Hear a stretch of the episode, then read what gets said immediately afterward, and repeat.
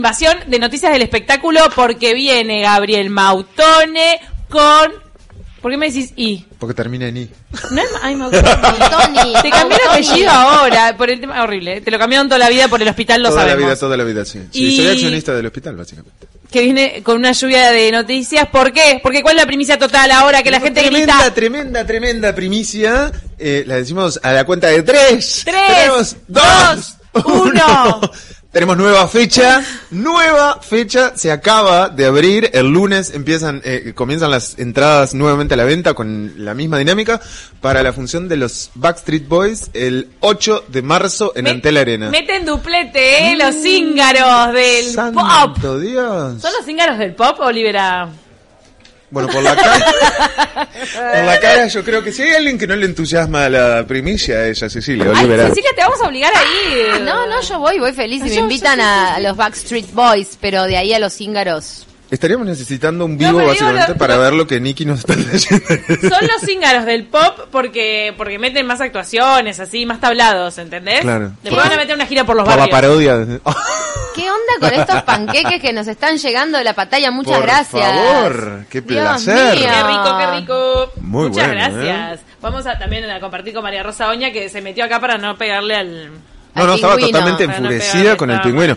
Hay que, hay que generar esa riña entre el pingüino y la hormiga. Yo creo que no se puede terminar la, la, esta, esta, jor- esta, este tiempo de expoprado sin que ese pingüino y esa hormiga se crucen y bueno, y hagan lo suyo, ¿no es cierto? Bueno, así que se venden más entradas para los Backstreet Boys, pero también nos venís a contar Boys. sobre el John Lennon argentino. Hoy decíamos, ¿cuántos imitadores debe tener a nivel mundial John Lennon y que la familia haya contactado a un argentino? Realmente es impactante. Bueno, la verdad que eh, un poco eh, tenemos a, a- a este John Lennon argentino, tenemos... La, la idea hoy un poco era, a ver, y, y- y- y acá quiero abrir una- un canal de opiniones. Eh, ¿Qué opinan ustedes acerca, y bueno, y la gente que nos está escuchando, por supuesto, acerca de las bandas tributo, ¿no? Realmente hay un montón de bandas legendarias que obviamente han tenido como la, la, la, mm, el, el llamado por parte de mucha gente, ¿no? El interés y el deseo y el fanatismo de, obviamente, lograr nuevas bandas que reproduzcan de algún modo esos temas que se han consagrado a través del tiempo y de la historia. Y hoy en día realmente hay incluso bandas eh, e incluso cantantes solistas que interpretan a, a- a- a otro tipo de artistas que incluso hasta físicamente, como en este caso que vos mencionás, Ceci, se parecen muchísimo a... Men- mencionemos nombres de bandas que tienen bandas tributo. Por ejemplo, Queen.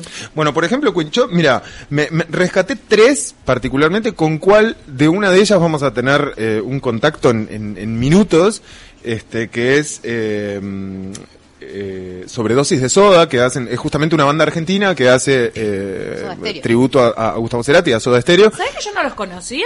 Y vienen Es muy ahora. bueno, ¿eh? Es muy bueno. Él se parece vocalmente, tiene un parecido increíble, fí- y físicamente incluso un poco también. Eh, después, en cuanto a los Beatles, por ejemplo, está Danger Four, que, que son uruguayos, y también es, es, es, es la, la- de hecho es la banda tributo más importante en cuanto a la imitación de los Beatles, reconocida incluso por la revista Rolling Stone. Hoy decíamos Wow. que era con Ford Eh, Danger Ford. Danger Four, exacto. Y después hay otra que también es argentina, que se llama God Save the Queen o Dios salve a la reina, que obviamente eh, con, con, con Pablo Padín al frente como vocalista hace obviamente atributo a- al, al señor Freddie Mercury. Qué difícil hacer de Freddy. ¿eh? Tiene un parecido físico muy, muy, muy eh, impresionante. De hecho, Fox, cuando se empezó eh, a, a trabajar sobre eh, Bohemian Rhapsody, lo contrata a él para hacer promoción y para hacer un montón de cosas con, con la banda y demás. Wow. Este, así que bueno, sí, tenemos. Y después tenemos unas curiosidades que me parecieron como dentro de esto de las bandas tributo, una, una mención un poco bizarra. A ver. Pero bueno, existen, hacen su trabajo y seguramente lo hacen muy bien. Y tengo tres, por ejemplo. Tenemos los mini keys. No, Es los, una- Los New amor. Kids on the Block chiquitos. No, de Kiss. No, es, Ah, es una banda Kiss. tributo a The Kiss, Ah. pero se llaman Mini Kiss porque son cuatro enanos Me muero. que hacen, eh, bueno, el tributo. Tributo a Kiss. El voca- esto, esto fue fundado en Pará, y 1996. se pintan todo. todo, todo, está caracterizados Ay, iguales. Este, y, y realmente, de hecho, vi un par de videos hace un tiempo y, y- y el- su rendimiento en el escenario es muy bueno. Fue como muy polenta. Ah, cantan bien. Claro, tremendo. El vocalista murió, pero se fue reemplazado por otro. Bueno, sí, es un poco triste, pero bueno. eh, no todo en la vida es felicidad. La ¿no? Yo- columna de humor ya terminó. Mini Kiss. Bueno, pero Bueno, siguen ahí. Un besito, y sí, ta, lo reemplazaron y siguen y siguen Un besito, siendo Mini mini Kiss, exacto. Después está eh, Galactic Empire, que es otra banda tributo, que en este caso hacen tributo al éxito de eh, la Guerra de las Galaxias. Se caracterizan como los personajes de la Guerra de las Galaxias y hacen toda la, la- la La- banda la banda sonora, sonora de la película. Pero es también... La saga. Les recomiendo después googleen por ahí, vean algún video porque es, es muy bueno, escénicamente lo que, lo que, lo que hacen está genial. Y la última, un poco, no, no es tan bizarra, pero sí polémica, que se llama Vitalica, que es como una mezcla de Beatles y Metallica, ¿no? Ellos le dan como... Raro. Pasan, pasan como los temas de los Beatles por un filtro de, de lo que es el estilo musical de Metallica. Y de hecho, eh, la, la, la empresa que tiene los derechos de los Beatles hace no, tan, no, no, no tanto, eh, casi ahí por el 2005-2006, les hizo, casi les hace un juicio No. para que no pudieran sacar sí, un disco eh, en tributo, bueno, justamente a estas dos bandas. Pero cuando vos modificás podés, creo. Y si bueno. vos modificás la, la obra original, Habría que revisar los derechos, viste, los contratos ahí, ver qué no, pasa. hay veces que los porque- artistas no, no, no permiten ciertas modificaciones o fusiones No, de sus obras. ¿qué fusión podemos hacer nosotros? ¿De, de qué ¿Qué banda con qué banda? hacer? Los Backstreet Boys Con. Britney Spears. sí, una fusión. Ahí va. Nada que Con, ver.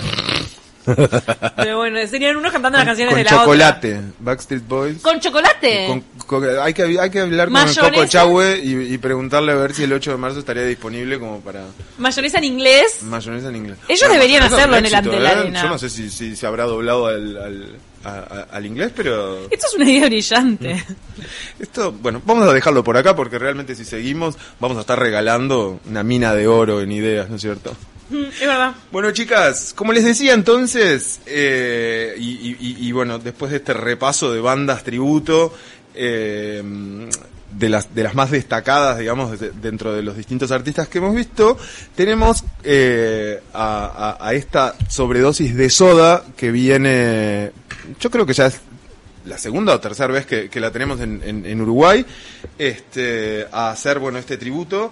Así que tenemos en, en- en- en línea a Mariano Albergoli, que es eh, vocalista y, y quien encarna de alguna manera a Gustavo Cerati en esta en este tributo. Así que bueno, lo saludamos. Hola Mariano, ¿cómo estás? Hola, buen día, ¿cómo va? ¿Todo bien? Bueno, bienvenido. Todo. Estamos estamos un poco en- eh, eh, abordando el tema de, de las de, de, bueno de esto que ustedes hacen y que está muy bueno, que es eh, de alguna manera rendirle tributo a artistas o a bandas legendarias que han marcado este un, un- un- un hito en la historia musical. Así que bueno, queremos, más allá de obviamente este, contarnos la, la, la, la presentación de ustedes por acá por Uruguay, que nos cuentes un poco este, cómo, cómo lo vivís vos, ¿no? Desde el lugar que te toca dentro de la banda y encarar a, nada más y nada menos que, que- a Gustavo y rendirle el homenaje que seguro le rinden en cada uno de sus shows. Mira, yo lo vivo, te, soy sincero, con la, con la misma pasión de, de un niño como fui cuando con ocho años descubrí Soda.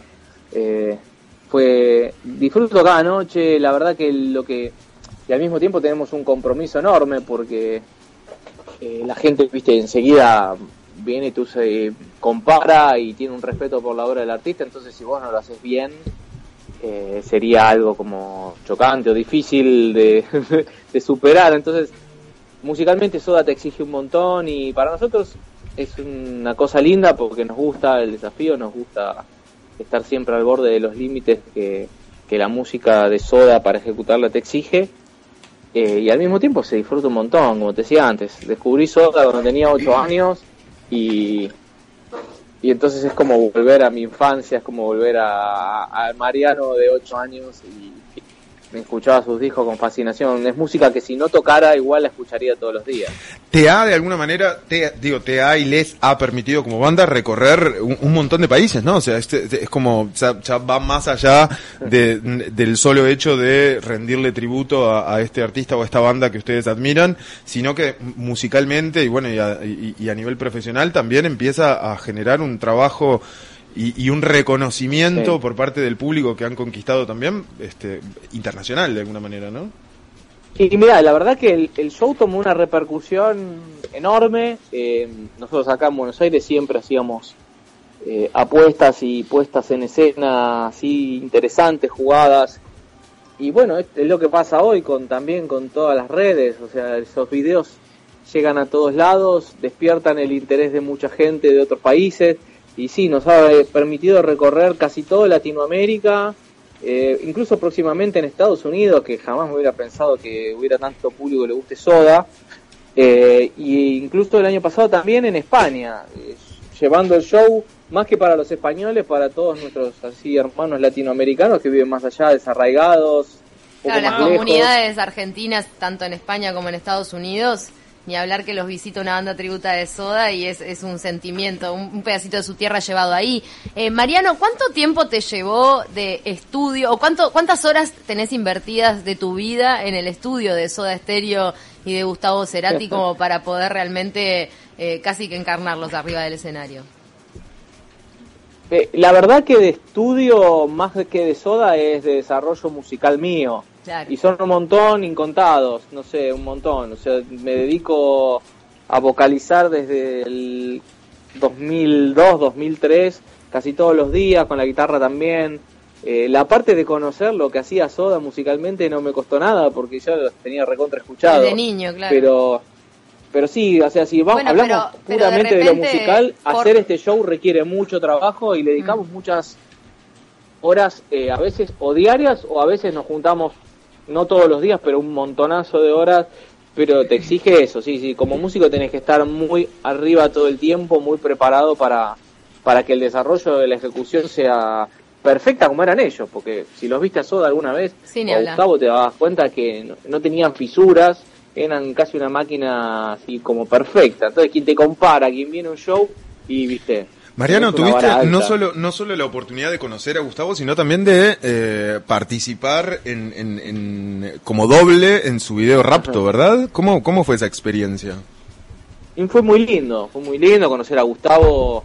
Recordemos que estamos viviendo también un mes especial, ¿no? Hace que el 4 de septiembre hizo fecha de, de, su fallecimiento también, o sea, es como, me imagino que para ustedes debe ser un, un, bueno, para ustedes y todo el mundo quien lo admiraba y lo seguía y seguía su carrera debe haber sido, son fechas especiales, ¿no? Pero digo, eh, desde el recuerdo, sí, desde esa sí, experiencia, sí, ¿cómo, cómo, ¿cómo es para ustedes?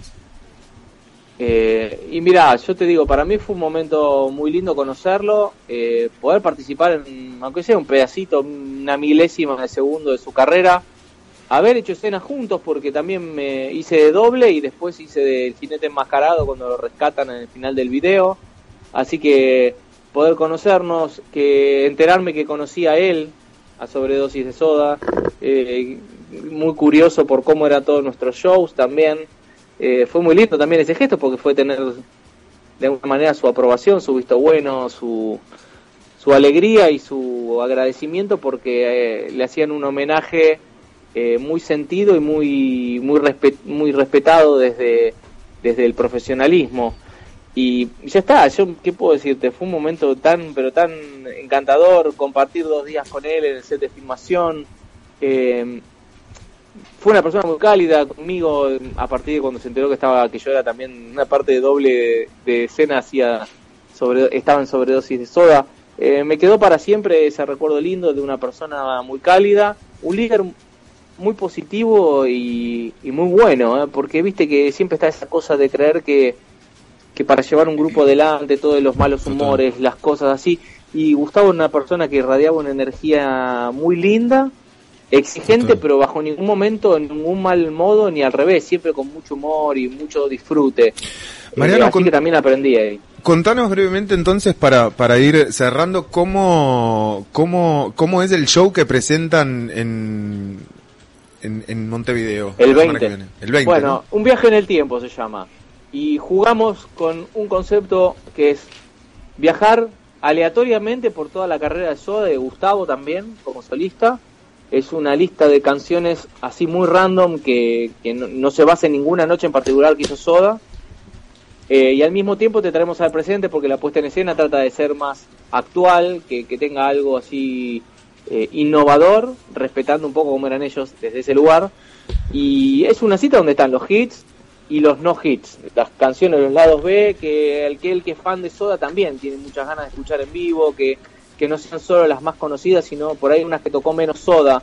Quieren es algo que aprendes con el tiempo a descubrir que el público qué es lo que busca de una banda tributo, ¿no? Total. Y, y eso está. Mariano. Y es una noche para eso, para Nos- cantar y recordar a Soda. Nos tenemos que tenemos que cerrar por acá, la verdad un placer haber hablado contigo. Invitamos a todos quienes estén escuchando entonces el 20 de septiembre. Las en- entradas están en Habitat.